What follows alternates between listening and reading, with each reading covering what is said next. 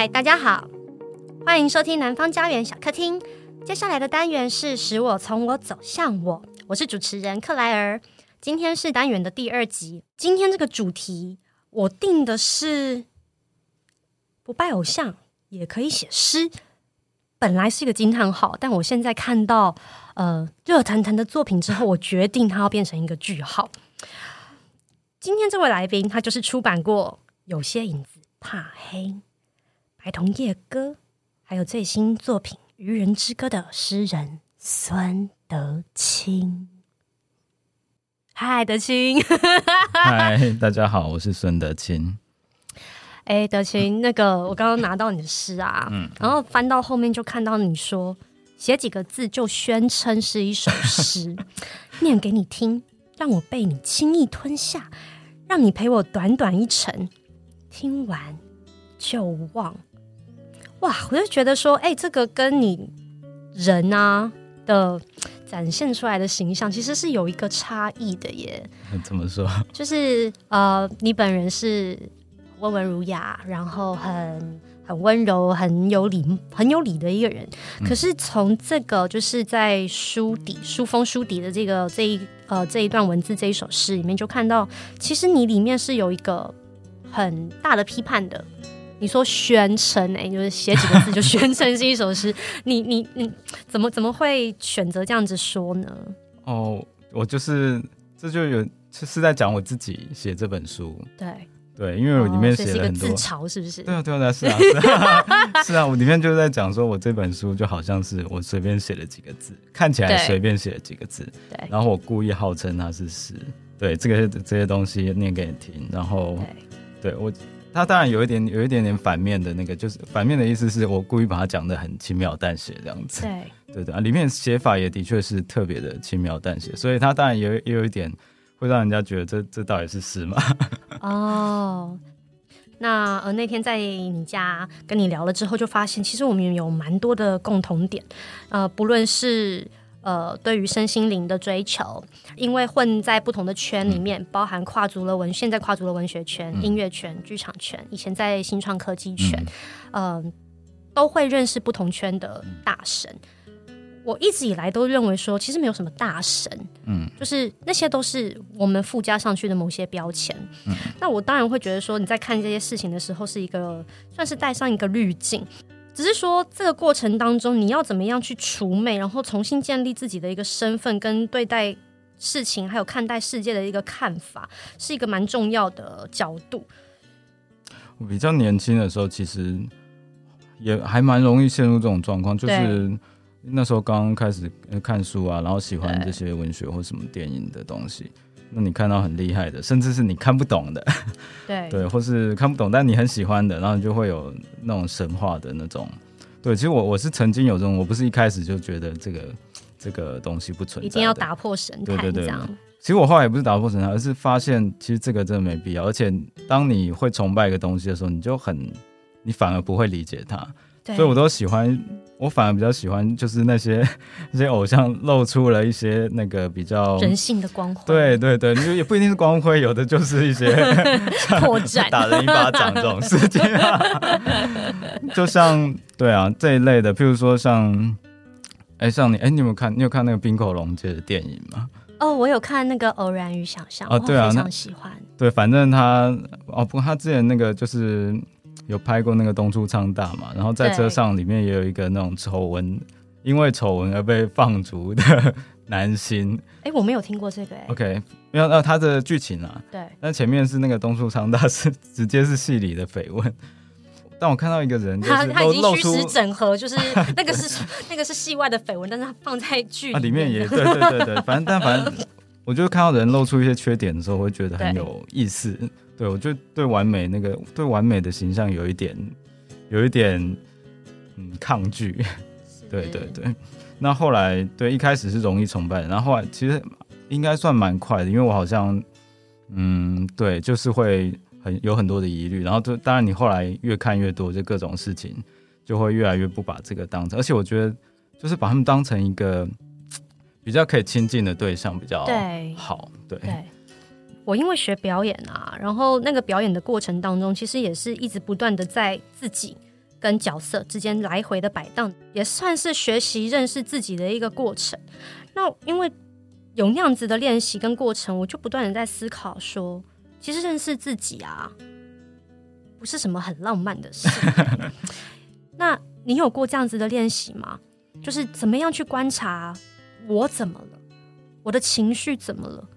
你是怎么做练习的？有啊，这这对我来讲也是一个非常重要的一个，算是一个契机，就是开始意识到这件事。当然我是学习到，就是看书啊，然后看一些东西，让我理解到这件事情。然后这件事情就是你可以，因为它是可以自己验证的。对，对你就是去观察，而且那个件事情一定要一定要坦诚。对，坦诚是最重要，就像你看到什么，你就要承认，真的，我真的是那样。对，我真的就是那样。对，那所以你刚刚说的认识自己是非常恐怖的，我完全同意。对，而且你第一件事，如果你真的愿意观察的话，你就必须不断的看到自己不断的在犯错，或者是呈现一些自己有很多的反应都不是自己理想中的样子。对，总之你刚刚讲差不多已经把我把我呃体会过的也讲完了。对。对，就它是一个最重要的起点，然后它也的确不是什么做自己那么浪漫的事情，那么爽的事情。它就是观察自己的时候，你会发现很多自己的毛病。就是你就而且你就算做了那么久，你可能做了好几年，你还是 一天到晚在破功。但这件事情就是对，就是你要怎么？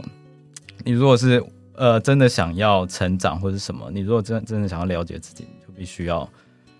呃，比较接受他，看见他，并且接受他，或者是改变他。总之，无论如何，你第一第一个事情是不能逃避他嘛，对不对？对，因为我们很多很多很多反应，或我们做的很多事情，其实都是为了逃避那个。哎，我好像有个东西，但我不想去碰。对，然后赶快去找一些事情来分析，或或赶快爆发一下情绪，或是干嘛？对。那方法是什么？你说，呃，你要去面对那个，呃。不是那么舒服的那个自己的时候，嗯、我们作为人当然都会，呃，你知道想要嗯嗯嗯趋吉 避凶嘛，嗯、对，那个自己有那个难看的样子的时候，嗯、你要去面对它，它是难的。当、嗯、但是当你想要逃掉的时候，嗯，你有哪一些工具是让你自己可以定在原地，然后接受这件事情，去面对那个自己，不要跑掉的？嗯，就对我来讲，好像。我从我这件事情，其实就是 你访纲上有提到我们的那个什么，呃，就是当下的力量那本书。对对，那我干脆来讲一下这个好了。就是我我开始发现这件事情，其实就是从这边开始。就是你提到这个书，其实我我一开始不是看这个书了，但它的确有一个很特定的时刻哦。就是我记得是我看到袁琼琼脸书的一篇贴文，他在讲。佛教不是有一个词叫空性吗？对。然后他其实那篇文章是在讲艾克哈特·托勒，就是当下力量的作者。作者他他那篇文章其实在描述说，呃，他觉得艾克哈特说的当下其实就是空性，就是佛教指的那个空性，他是这样讲的。那对我那我其实当然有接触这些东西，也接触好一段时间，可是我就是一直搞不懂，因为我一开始接触的是克里希那穆提，那。其实搞不懂他讲什么，但我知道有一个东西在那边，但我搞不懂在讲什么。对，对，所以就这样过了很多年。可是就那一刻，我觉得哎，好像有一个东西，有一个门开了。对，对，然后我就开始去找那个那个这个作者的一些，通常一开始是从网络上啊，然后后来我第一个看的也不是当下的力量，是他的一个新世界。哦，OK，对对对。但反正我就从那边开始就哇，就觉得天哪，这这一条路真的，这真的是有一条路，真的有一有一扇门。对，OK，那。那当然，你一进去之后，你就会开始看到自我觉察的东，需要自我觉察的东西。那你要说什么工具哦？嗯，我觉得我是我在这方面，就是我需要找到一个核心，就我需要找到一个基础。那个基础，呃，我如无论如何，我不管怎么慌乱或怎么错误，我都知道有那个基础存在，那我就可以回去。就是说我观察情绪，或者发现我自己根本乱乱七八糟，那。我觉得我主要工具就是，我知道我是，譬如说，嗯，那个核心是，我的本质是什么？其实那个本质，你最后一定会讲很宗教性的说法，就你根本不存在，我根本不存在这件事，是我一个完美的核心，就是 OK，我知道我根本不存在。这样子的话，呃，你就可以，不管你接触任何就灵性的说法，或是你心理治疗，或是什么用各种各样的方法，当你混乱，那你觉得哎，这个是真的还是假的，或这个有效没效，或者你发现啊，我就是做不来，你都可以回到这一件事。反正你根本我不存在。对，那嗯、呃，我们沿着这个继续这样讲下去，关于这个当下的力量。嗯，呃，我是二十五岁那一年，嗯呃，第一次听过这本书。嗯，那为什么会听这过这本书呢？因为那时候我失恋嘛，然后我的做法是非常极端。我那时候回去就跟我能够看到的这些朋友们，就说拜托，就是那。有点像在求救啦，拜托你们帮我剃头发。嗯、哇，一个头发那么长到腰的女生，嗯、然后突然间说我要剃光头，剃光剃光剃光，让自己一直不断的新生，让我自己去面对一个哇，每天都 镜子里都不认得那个是谁的一个那个状态。嗯、但因为这个行为到后来还是没有办法处理我的痛苦，我就开始慢慢的爬书，我到底怎么发生这件事的？于是呢，我就发现，等一下。那个事件只是后来的一个结果，真正的起头是在我的脑袋中突然间蹦出来一个莫名其妙的念头，他就他就藏在那个事件与事件之间，可能一句话，我在一句话里面讲了一两个字，或者是几个呃，即即使不是几个字，它可能是你回话的那个语气或那个方式，或者是你一转身，你一没一个注意，然后。给对方、给彼此产生的那个情绪上的涟漪效应，我发现这件事情，我吓坏了。然后我就跟朋友说：“天哪，原来是一个那么小的东西，然后最后这样子滚滚滚滚滚滚滚，变成一个这样子的事件。那是不是在我们的脑袋里面无意识的那个念头，最后会变成你的情绪，最后变成你的行为，最后变成事件？然后呢，我这个朋友听完之后非常冷静。”异常的冷静，因为我是很激动的，因为我发现新大陆了。他非常冷静，我就觉得，哎、你是走过吗？他跟我说，嗯，interesting。我觉得你可以去看一本书，叫《当下的力量》，它里面讲的东西跟您在讲的那个东西非常的类似。所以我那时候就是看这个，然后也因为看了这本书，我就跑去内观中心。嗯，然后去内观中心，我就在想，我很想出家、欸，哎、嗯，可是。那十天的，嗯，去过内观中心你就知道，那个就是很哈扣嘛。嗯、十天你就是都不能讲话，对然后不能四目交接，然后对，都就是一直在打坐，一直在打坐。我本来想要出家，嗯，但是后来没有，因为我在那个过程当中就发现，其实出家是另外一种更深的逃避。嗯，那你有想过要出家吗？我我觉得我这心路历程跟你差不多。首先，对我觉得。观察自己这件事最有效的，真的就是在关系之中，在各种关系，你会发现自己的各种矛盾、毛病什么的。哎、欸，不过我很好奇你哦，因为你观察的真的非常的仔细，但你可以接受，明明是他跟我分手，但却是我我在念头里面，我想跟他，是我先想跟他分手，哦、然后我都没有讲，我都没有讲，哦、然后我觉得这件事情超怪的。OK，对，这件事情怪到什么程度呢？你看我到现在都还在讲这件事，那还是回过头来就是观察自己。然后你刚刚讲的那个空性，然后以及、嗯、呃，你说这个我根本就不存在。那虽然那个不存在，但其实你又存在。那那个到底是什么意思呢？嗯、呃，好，今天我们讲到这边，大家听了可能会觉得你们两个到底在说什么乱七八糟、怪力乱神的事情。那还是我们就作品上来说，你的这。你的最新出版品叫做《愚人之歌》嘛？嗯，他有一个呃，他的孩子还是他的、哦、子母诗歌，外要不要介对外传？你要不要介绍一下这件事？OK OK，讲这件事是吗？嗯，对，就是这本书《愚人之歌》，就我们在我在编的时，呃，我们在编的时候，然后反正编辑就要我写。后记对，因为据说 我是那个后记讨论度比本作高很多的作者，所以每次都一定要写后记。嗯，OK，所以我就好，我要写后记。对，但是呢，我最后写写写，我交出来给他的就是一个它算故事吧，嗯，对，对我来讲就是一个故事。然后因为我们之前有讨论过想要写童话的这样一个意图，然后我就把那个意图带到这个我所谓的后记来。然后因为我那时候其实也也好一阵子，也不是那时候，好一阵子我都在把所有我想我需要写的文章写成诗，对，用诗的方式写，它不一定很像你认知的诗，但是我会用我认知的诗方式写。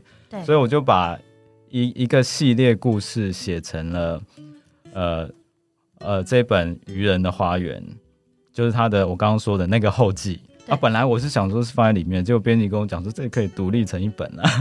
对，而且跟而且比例上，对，它已经长度已经很长了，所以我们就计划把它弄成一个别册。然后我想说，因为本来《愚人之歌》它是一个诗集嘛，那《愚人的花园》比较是故事性的、寓言性的。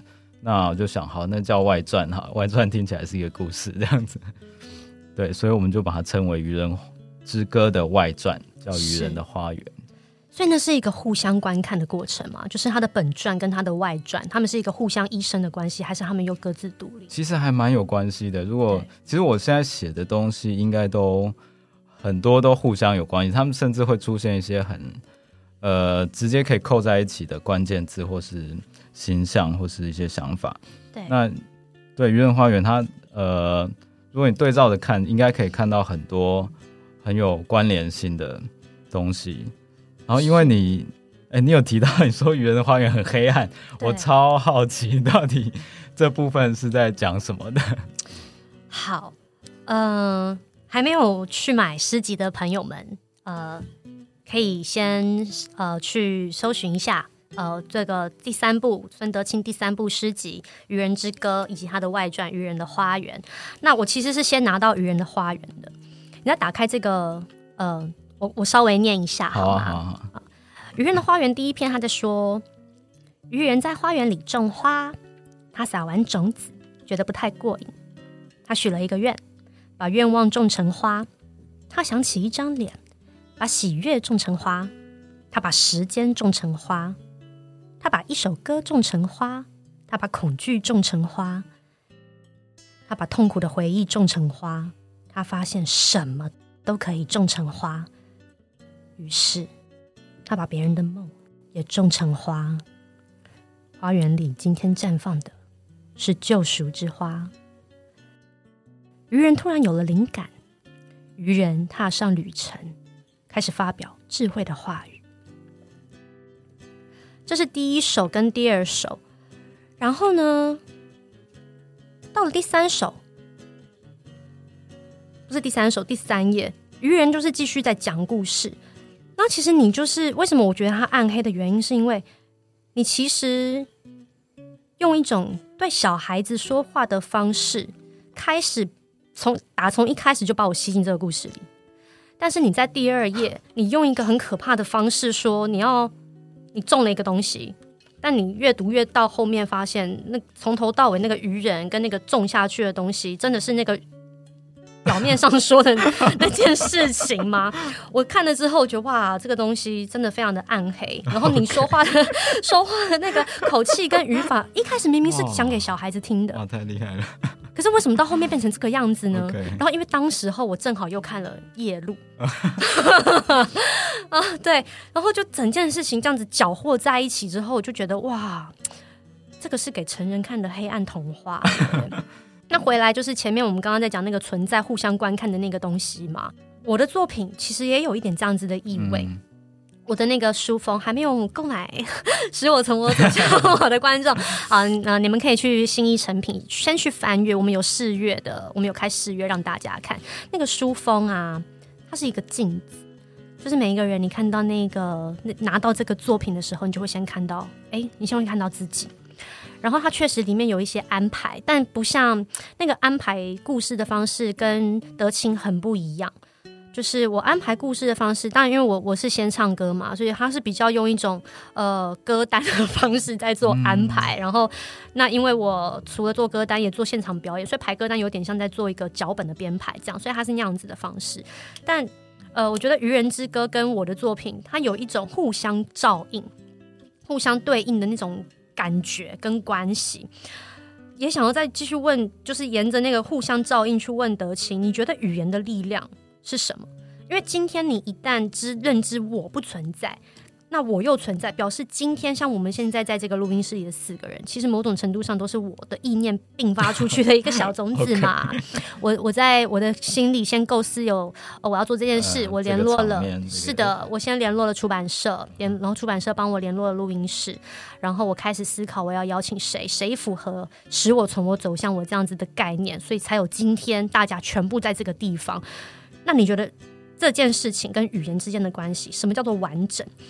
语言不能说的，语言可以说的都那么的微不足道，但你把这些微不足道、微小事情都耗尽之后，你的不为是真的不为吗？那你的妄言是真的是无言吗？这其实是你自己在一个访谈里面是是曾经提过的嘛。嗯、那孟子其实也说过非常类似的话，你并不是不为，但你的为与不为之间，其实很多事情的可能性都已经发生了。那你你，我想问一下，你对于这件事情，你有什么样的呃观察？好了。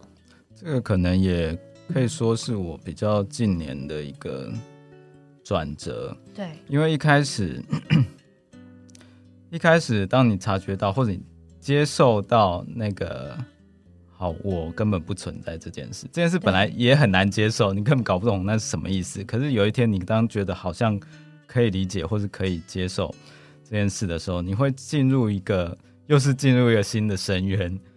对啊，因为你觉得很奇怪，那我现在要干嘛？对，我现在要干嘛？我不知道你有没有 经历过这个事情。对，那时候也不是说不好，因为当你接受那件事情，很多事情就全部的被你一次消灭了。一开始，呃，本来困扰你的所有东西，基本上是几乎一次性的消灭了。哇，对，对，但是。对，你会有一点疑惑，说：“那我现在要干嘛？那我现在这个到底是一个，这真的是一个健康状态吗？因为我就完全对任何事情都没有失去了信心、兴趣跟意义。对对，不太会有一点不太确定。但是你又方一方面又觉得这是好像是对的啊，或者这是好的，因为他真的，因为本来你以为的那些东西，你已经经过观察发现那些都是假的啊，那些真的都是我幻想出来，嗯、或是因为我的成见，或是因为我有某种特定的。”被培养的方式，或者社会观念，或者是催眠，让我呃以为事情是那样，其实事情从一开始都不是那样，所以这时候会陷入一个巨大的，你要说黑暗也好，灵魂暗夜也好，反正你会觉得很奇怪，我到底要怎么活？对，对，所以那你可以说那是一个比较偏呃。呃，我会把这历程，你可以说是从无到有吧。对，因为那时候可能比较像是无，你就把一切都拆毁了。但因为你还是活在这世界上，你也没有一下子成仙或干嘛。对，那你总之你要有一个方式活下去。那我一直觉得我，因为因为我对各种事情都觉得很疑惑，就是什么是对的，什么是错的，或者是我该这样做还是那样做，我该不该去打一个巴掌？那件事到底要从哪个关？因为好像每个观点都有道理。OK，那。总之这些东西，呃，一开始如果你呃，若像我一开始说，OK，我现在就进入到一个无的状态，那你就会变得很消极，什么都不用做，然后就觉得反正一切最后都灰飞烟灭，或是怎么样。对，那事实上的确是那样，可是那是一个好的态度，或是那个是你还活在这里嘛，你没有变成一阵烟，所以我就慢慢的在，也是在生活中，或是我看看东西、看书，或是怎么样。在那个过程中，慢慢的把这个观点从说实在，一切都不存在，跟一切都存在，他们这两集中，它并不是对，它并不是，它不是互相排斥。对，其实它搞不好就是同一种事，全有或全无，它很可能就是同一种事。这是我，这是我后来一直在理解跟接受，然后也慢慢转到变这样的。那段时间，其实我也真的是什么都不写。对，什么都没办法写，因为真的不知道要写什么。对，所以后来再把这些东西捡回来，语言或是诗或是创作这些东西捡回来，那我就慢慢的走向了一个呃肯定一切的那个呃观点或那个态度。对，所以语言对我来讲，当然语言我还是觉得它当然是呃充满误解，然后对，都有一大堆问题，你无法表达真实的东西或怎么样。可是它就是一个途径，而且它是一个。呃，对，它就是一个很好的途径，或者它就是一个指路的路标。对对，所以，因为我们呃，就你像那种佛教，我们会有一个词叫做顽空，顽固的那个空，就是那种呃，就是这是一种毛病啊，就是发生任何事情都跟他都说啊，反正那都是空啊，根本是一种新的逃避方式，对吗？就像你刚刚讲那个出家，要出家的事情，实际上我有想过出家，可是我那时候就知道我没有那个认真的心，对，我是为了逃。嗯逃掉我一切觉得，因为我都是在最不舒服的时候想要出家。对，去内观，我也有去过内观，什么洞中禅，什么奇迹课程。对，但你会，如果你诚实的话，你就会发现啊，我想要出家，并不是一个什么伟大崇高的想法，而是我受不了而已。对 对，老实说啦，我是突然间写写写写写写写很多之后，然后。一边写写，其实好像第一首、第二首，然后不知道为什么，我莫名其妙的说我要出诗集。这个跟刚刚我们在聊说，哎，语言的那个力量。